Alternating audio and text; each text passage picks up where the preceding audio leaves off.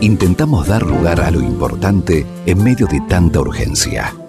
Proponer un espacio para reflexionar juntos sobre calidad educativa, evaluación, participación y mejora constante. Aula Abierta, una propuesta de la Unidad de Promoción de la Calidad de la Universidad de Buenos Aires. Aula Abierta, por Radio UBA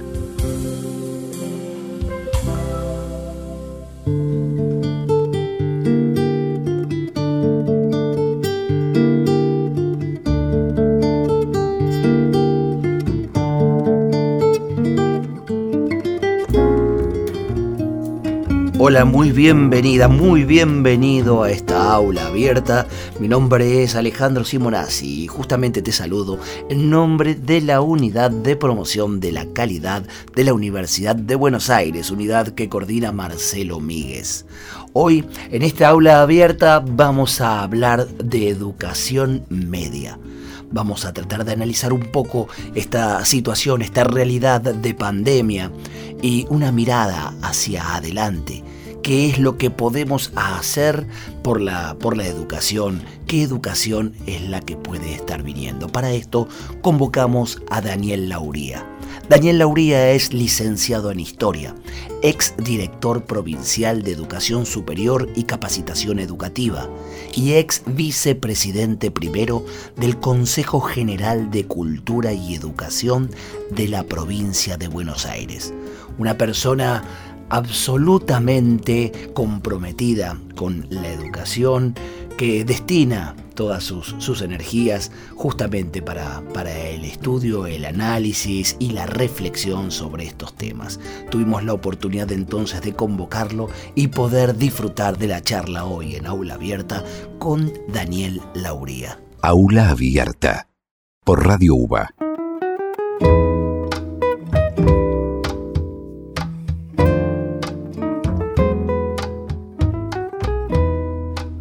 Daniel, gracias por este tiempo, por permitirnos el encuentro en aula abierta y poder reflexionar juntos, escucharte, aprender también en base a toda esta trayectoria que, que nombrábamos hace un ratito, sobre este momento tan particular ¿no? que nos toca vivir históricamente y en especial en la, educación a raíz de esta pandemia. Eh, ¿Cuáles crees que son los temas que, se pusieron en crisis estructurales de nuestra educación media eh, y, que, y que deberían ser revisados? Bueno, en principio muchas gracias por el llamado. Eh, Sí, yo más que mm, tiempos particulares, eh, mm, me gusta decir que estamos en tiempos excepcionales. Mm. Son, este, es muy, muy excepcional la situación que estamos viviendo en función de la pandemia. La verdad que eh, hemos pasado por diversas crisis, pero nunca de este calibre. Eh, y a mí me parece que ante situaciones excepcionales como esta eh, hacen falta este, decisiones, toma de decisiones también excepcionales desde el punto de vista de la política educativa. Em, estructuralmente yo creo que la, educación media tiene muchos problemas, muchísimos problemas, algunos de los cuales se manifestaron con mayor eh, crueldad en esta última etapa, es decir, a partir de la cuarentena, de la pandemia. Perdón, podemos... Podemos decir eh, que, esos problemas estaban y la pandemia lo que hace es eh, darnos mayor visibilidad o urgencia sobre esos problemas. Y, tal cual. en primer lugar, en primer lugar, el registro del, del abandono escolar en la escuela media bien la escuela media tradicionalmente fue es una escuela expulsiva, eh, eh, tradicionalmente no, eh, nada que ver con la escuela primaria que es totalmente inclusiva, prácticamente en la Argentina el 100% de los niños en edad escolar están en la escuela primaria, la escuela secundaria es expulsiva, hay mucho abandono. Eso se puso muy de manifiesto en esta circunstancia, muy de manifiesto. Lo cual es un problema muy serio. ¿Cómo hacemos para recuperar a estos chicos que por diversos motivos han dejado de asistir este, a la escuela secundaria, y cuando digo asistir, digo a la asistencia eh, física en la escuela o a la asistencia virtual a través de medidas por la tecnología. Hoy hay un abandono muy importante, me parece que ahí hay un problema estructural. El otro problema que yo creo que, que también es estructural es eh, eh, la cuestión pedagógica. Yo creo que la, la, escuela secundaria tiene serios problemas eh, de diseño curricular, a mi juicio. muchas materias, cargas horarias insólitas en muchos casos, y que esto viene muy de arrastre.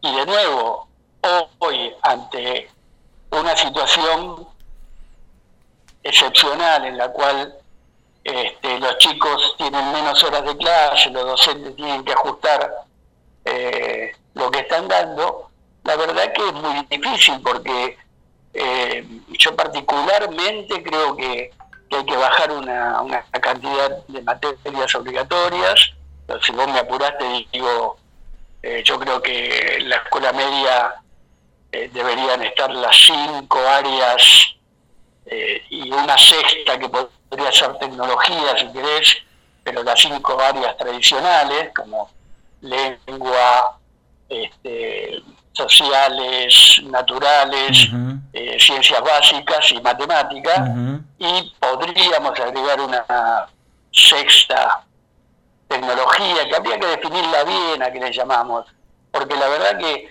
este, enseñar eh, computación en la escuela media a chicos que ya vienen con un, con un conocimiento eh, importante, bueno, habría que ver bien a qué le estamos llamando tecnología en este caso. y luego una, una, serie, una serie de materias optativas para que un chico pueda elegir, eh, sobre todo en los años del ciclo superior, los últimos años de la escuela media, pueda ir armando su, su propio camino en función de, sus necesidades y sus intereses. Me parece que ahí hay un nudo muy importante en la escuela media. Este, pero bueno, difícil de, de, de, lo que sí creo, eh, eh, discúlpame, es que la pandemia lo puso muy en evidencia. Claro, claro, lo puso, lo puso al frente. Digo, cuando, cuando nombras estas eh, eh, estos problemas estructurales estamos hablando de ir al, hueso directamente y, pienso, ¿no? Que más allá de, la coyuntura de, esto de presencialidad o virtualidad, eh, estamos para reformular, o por ahí puede ser una posibilidad de reformular otras cuestiones más importantes y también, ¿por qué no? pensar, poner en crisis para reflexionar sobre las instituciones y la escuela es una de ellas del siglo XIX, ¿no? Sí, eh, el tema de la escuela, particularmente la escuela secundaria, insisto, es todo un, todo un tema en sí misma como institución. Eh, eh, es una institución que atrasa, la, realidad es esa. Es una institución que, que fue creada hace muchos años y, y no tuvo tantas modificaciones a lo largo del tiempo. Y yo particularmente creo en una escuela eh, voy a tirar algunos títulos porque para mucho tiempo no tenemos, pero me parece que la escuela hay que, yo creo en una escuela inclusiva, en una escuela que, le permita a los chicos desarrollar sus, propios, como dije antes, intereses y necesidades, una escuela forma, una escuela que eduque para eh, los intereses personales, pero para también fundamentalmente para los intereses de la nación en su conjunto de la sociedad en su conjunto, eh, con, un, con una perspectiva eh, ideológica y de enfoques que, tendríamos que discutir, pero que básicamente yo creo que, tiene que, estar contemplado lo nacional y fuertemente este, orientada hacia lo latinoamericano dentro de un contexto mundial determinado, ¿no? Sí, sí. Este, y, me parece que, esta escuela no... Además, bueno, obviamente una preparación eh, para lo que fue pensada originalmente, que es la, la continuidad de los estudios superiores y, eh, eh, seamos realistas, hoy la articulación entre escuela media y educación superior, tanto universitaria como, como la no, lo que es mal llamado no universitaria, los profesorados o los institutos técnicos, es prácticamente nula, no hay, no hay casi articulación. Entonces, tampoco se le está dando al, chico una satisfacción en ese orden. Y para el trabajo, eh, tal vez eh, menos, me parece que, ahí tenemos también otro, otro problema estructural serio. ¿Qué debemos enseñar para el trabajo? Este, yo particularmente creo que, que no hay que enseñar eh, cuestiones este, muy operativas sobre el trabajo, sino que hay que enseñar eh, competencias eh, básicas, este, trabajo en equipo, en fin, algunas cuestiones que, que no tienen que ver con lo, con lo esencialmente práctico, porque todos sabemos que el trabajo varía cada cinco años. La Entonces lo que vos enseñas hoy, dentro de cinco años, ya no te sirve. Claro, claro. Este, claramente el desarrollo tecnológico es así, ¿no? Me parece que Estoy, tengo, tengo dos, dos pensamientos eh, escuchándolo que, que son, eh, por ahí son, como dos penales, así que tiene la posibilidad de de no atajarlos, de dejarlos pasar, no hay problema. Estamos hablando con Daniel Lauría, interesante charla donde, donde conocemos una mirada sobre la escuela media. La escuela media en esta importancia que habías dicho entre preparar para, para seguir los estudios eh, universitarios, ¿no? Para, para prepararse aún más para la vida o bien para salir al mercado laboral, eh, adquiere un, lugar de importancia extremo, ¿no? Se está poniendo en ese lugar donde, donde se prepara para la vida. ¿Por qué crees que, se da este, caso de abandono que, dijiste, ¿no? Hay un registro de abandono de esta etapa de la escolaridad que veo es tan importante. Eh, ah, de abandono por parte de los alumnos, decís vos. Eh, no, no, de abandono por parte de, que no se implementan estas eh, necesarias eh, medidas para, para poder ayornar y para poder tener la, escuela, la educación que necesitamos. no sé si es abandono, yo creo que la educación es tradicionalmente conservadora. Que los cambios en la... a ver, yo creo que la escuela y la educación deben ser esencialmente contraculturales si en la sociedad este, no hay solidaridad, la escuela debe fomentar la solidaridad, por ejemplo. Un ejemplo, si este, hay, hay, un ejemplo que a mí hace mucho tiempo me está rondando la cabeza, desde hace mucho tiempo. Es una materia en la escuela secundaria que, como es este, eh, eh, educación para la ciudadanía, una cosa por el estilo. Sí. Es decir, yo estoy convencido que, en esta etapa de la vida se adquieren hábitos fundamentales para la, para la ciudadanía. Ahora, ¿es necesario, es necesaria una materia para este, para este campo o es necesario prácticas que conduzcan al reconocimiento de la de, de una institución democrática, participativa, de que los chicos tengan posibilidad efectivamente de participar en algunas tomas de decisiones.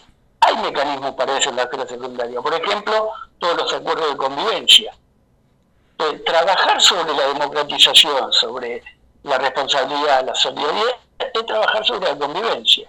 Claro. Eh, no sé si me explico. Sí, sí, eh, la práctica, la práctica por sobre la teoría de una materia dictando qué es ser ciudadano, sino que ejercerlo en el día a día de la escuela ejercerlo, efectivamente. Efectivamente.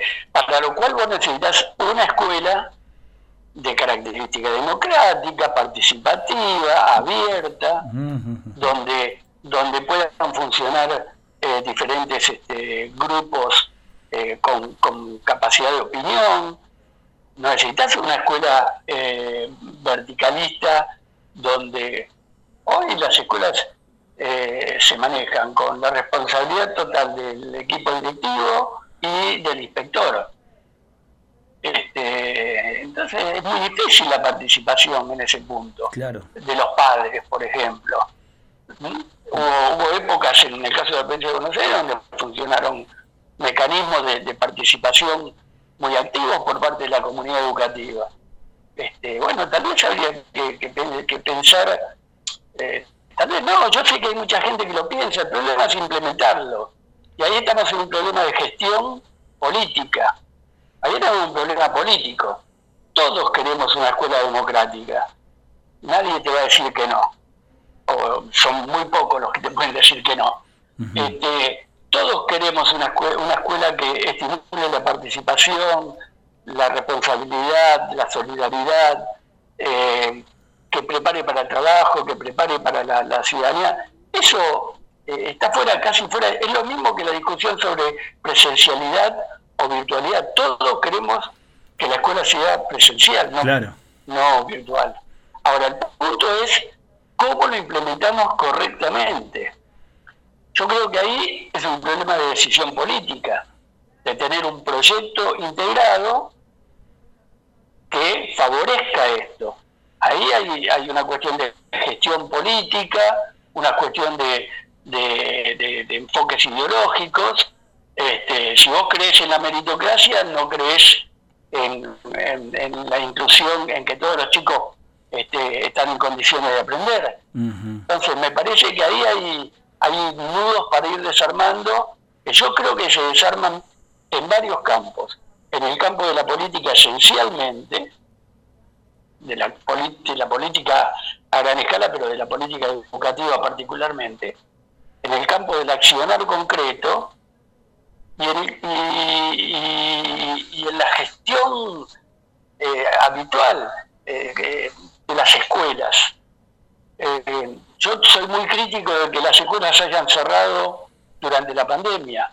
La escuela es el Estado, el Estado no puede cerrar. Claro. Hay barrios, hay barrios donde eh, la escuela es la referencia esencial del Estado, donde no solamente eh, mandan a los chicos a que aprendan, sino que además eh, hay, hay, padres o, o comunidad cercana que resuelve cuestiones este, administrativas porque no, no pueden llenar un formulario o que lamentablemente tienen que ir a, buscar comida. La crisis del 2001-2002 nos enseñó mucho a esto a los docentes, que no solamente enseñábamos, sino que además nos hacíamos cargo de un asistencialismo que no hay que negarlo, ¿por qué lo vamos a negar? La escuela no, no está para ser asistencialismo, pero en determinado momento excepcionales y bueno, hay que hacerse cargo. más allá de, el Estado. Claro, más allá de, ver el tema puramente y esa discusión que se redujo a presencialidad o virtualidad para dar clases, ¿no? La escuela es más entonces que dar clases y por eso esa defensa a la escuela de puertas abiertas. Por supuesto, por supuesto. Que yo creo que la función esencial de la escuela es pedagógica y que la función esencial de los docentes es pedagógica pero ante situaciones excepcionales, como la crisis del 2000 de comienzo del siglo, o como esta situación, bueno, el Estado tiene que estar, el Estado y todos los que creemos, los docentes, que creemos que somos parte de un trabajo del Estado, o que somos parte del Estado, tenemos que estar eh, para lo que haga falta. Primero y esencial para lo pedagógico pero también para ir a buscar al chico que, que, sabemos que, que, la escuela cumple funciones múltiples que no debería cumplirla. Una cosa es el deber ser y otra cosa es lo que es efectivamente. Todos sabemos que los maestros eh, son capaces de descubrir que un chico es enfermo, que tiene algún problema o que tiene algún problema, eh, no sé, de acoso o de o cuestiones. Muchas veces esas cosas aparecen en las escuelas. ¿Qué hacemos? ¿Miramos para el costado? No. Los docentes nos hacemos cargo de eso. Ahora, si la escuela está cerrada, ¿qué pasa? ¿Por qué la escuela es cerrada? La escuela tiene que estar abierta siempre, siempre, con guardias pedagógicas. Los chicos que no tienen Este, y te estoy hablando de la escuela secundaria, pero yo no sé qué pasa en la universidad. Todo se ha dado por, sé que sé que pasa en la universidad porque soy docente universitario, pero se ha dado por sentado que todos los estudiantes universitarios o de nivel superior tienen la tecnología suficiente para acceder y, y las, las, no solamente la tecnología, sino la disposición geográfica para acceder a la educación virtual. ¿Eso efectivamente es así? Yo estoy convencido que no es así, de que hay muchos estudiantes universitarios o de educación superior que no tienen las condiciones tecnológicas para acceder y sin embargo hay un silencio absoluto en el ámbito universitario. Y se, se necesita se necesita bueno rever absolutamente todas esas situaciones para poder encarar hacia hacia lo que vamos no porque sabemos que parte de la virtualidad llegó para quedarse y, y será algo mixto junto con la presencialidad en todos en todos los, los estratos de, de, la educación. Eh, la calidad de la educación, la calidad universitaria, de la educación media o primaria, va a tener que ver con revisar la calidad de vida del alumno y del docente, ¿no? Sí, sin dudas, sin dudas. Ahora, si vos tenés docentes que no están adecuadamente preparados para un desarrollo tecnológico, mira, el inicio de la pandemia puso al docente en una situación muy particular y hizo lo que pudo y yo creo que muchos lo hicieron de lo mejor de la mejor manera. Otros no tanto como en todos lados. Pero la verdad que a los docentes no hay nada que decirle porque se hicieron cargo de un paquete que ni lo pensaban. Claro. vos sos docente y estás preparado para dar clase presencial y de golpe tenés que ir a dar clase a través de una computadora. Es, es difícil la cuestión. Porque porque además implica eh, eh, no, es dar exactamente lo mismo presencial que, mediatizado por la tecnología. Digamos que hay que modificar ciertos mecanismos didácticos, hay ciertas cuestiones que hay que, repensarlas. Entonces, yo a los docentes les digo que tengo esa admiración por lo que hicieron eh, a lo largo de este tiempo. Ahora, insisto, no se los ha preparado adecuadamente, no se, no se reformulan los este, diseños curriculares, se les sigue exigiendo que den clase como si no hubiese pasado nada, nada más que en lugar del aula en, eh, adelante de un teléfono, de una computadora. E, y eso está mal, porque la, didáctica es otra, porque hay que eh, porque las la cargas horarias son otras, porque las atenciones son otras. Entonces tenemos que reformular todo eso pedagógicamente. Daniel, y, mirando hacia adelante eh, y a partir de, este momento que, estamos viviendo, ¿cuáles serían desde tu mirada eh, los, los primeros pasos, los fundamentales para iniciar eh, ese camino, ese camino de, cambio, de refundación de, de la escuela? Bueno, empezando desde donde estamos. Sí, yo particularmente creo que hace falta, acabo de hablar de política prácticamente. Lo que hace falta es un, un, acuerdo, un plan educativo nacional eh, que contempla la totalidad del país, que eh, no puede ser que haya 25 jurisdicciones donde cada una, donde el único lugar de acuerdo sea el Consejo Federal y no siempre se cumplen después pues, en cada una de las jurisdicciones. Este, me parece que hace falta un gran acuerdo, un gran plan eh, con metas a, mediano y a largo plazo y a corto plazo, por supuesto. Hoy por hoy la urgencia es qué hacemos con la, con la educación mediatizada por, por, por, los teléfonos, lo que, las computadoras, lo que podamos. Esto hay que resolverlo rápidamente, rápidamente. Tenemos que definir de un, rápidamente qué vamos a hacer con esto. Vamos a seguir dando clases como si nada hubiera pasado, pero entonces un chico viene unos días, pero después no viene, se pierden las rutinas escolares que son tan importantes. Es muy complicado seguir así en, un, en una situación y creo que ahí hacen falta decisiones políticas fuertes, decisiones políticas muy fuertes sobre en el corto plazo qué vamos a hacer mientras dure la pandemia. Ahora, de ahí en adelante, elaboremos un plan educativo serio para este, los próximos años. Discutámoslo. Eh, yo creo que las bases están sentadas. Lo que te decía antes, nadie discute eh, eh, al docente. los que por ahí claro. Al, docente y a la presencialidad. Pero, y la democratización institucional. Tampoco, claro. Y, no, no, son cosas que, que, bueno, pero hay que implementarlo. Mira, yo te quiero dar un ejemplo. Yo fui director de educación superior hace ya bastantes años en la provincia de Buenos Aires. Habíamos implementado lo que se llamaban los acuerdos institucionales, donde participaban los claustros, los estudiantes, los docentes, los equipos directivos. Ahora, se tomaban decisiones en una institución, donde en un profesorado determinado se reunían los claustros, en los, eh, en, los consejos institucionales se tomaba una decisión. Pero todo eso tenía que estar refrendado por una persona que era un inspector. Y si no estaba refrendado, se hacía lo que el inspector decía. Eso no es democratización de la institución. Eh, ¿Se entiende lo que digo, no? Totalmente. La, contradicción, la contradicción absoluta, donde todos los claustros del, profesorado se ponen de acuerdo, pero después viene un, inspector que te dice, no, no, esto se hace de otra manera. Una contradicción absoluta. Todas estas cuestiones son prácticas hay que llevarlas adelante. Hay, hay, un gran trabajo por delante, hay, bueno, esto, ¿no? Muchos acuerdos, mucho, que parten de mucha reflexión y, mucho encuentro de distintas miradas para llegar a, miradas comunes. Y yo te agradezco enormemente este rato en que nos ayudaste a, incorporar algunas de esas reflexiones, a, también interpelarnos sobre pensamientos propios y seguir pensando la, calidad, la calidad en educación, que significa también la calidad eh, de vida de, una población.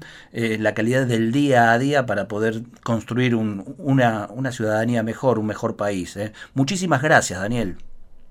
gracias a vos por, estos minutos donde pude expresar algunas de mis ideas. Muchas gracias a vos. Hasta cada momento.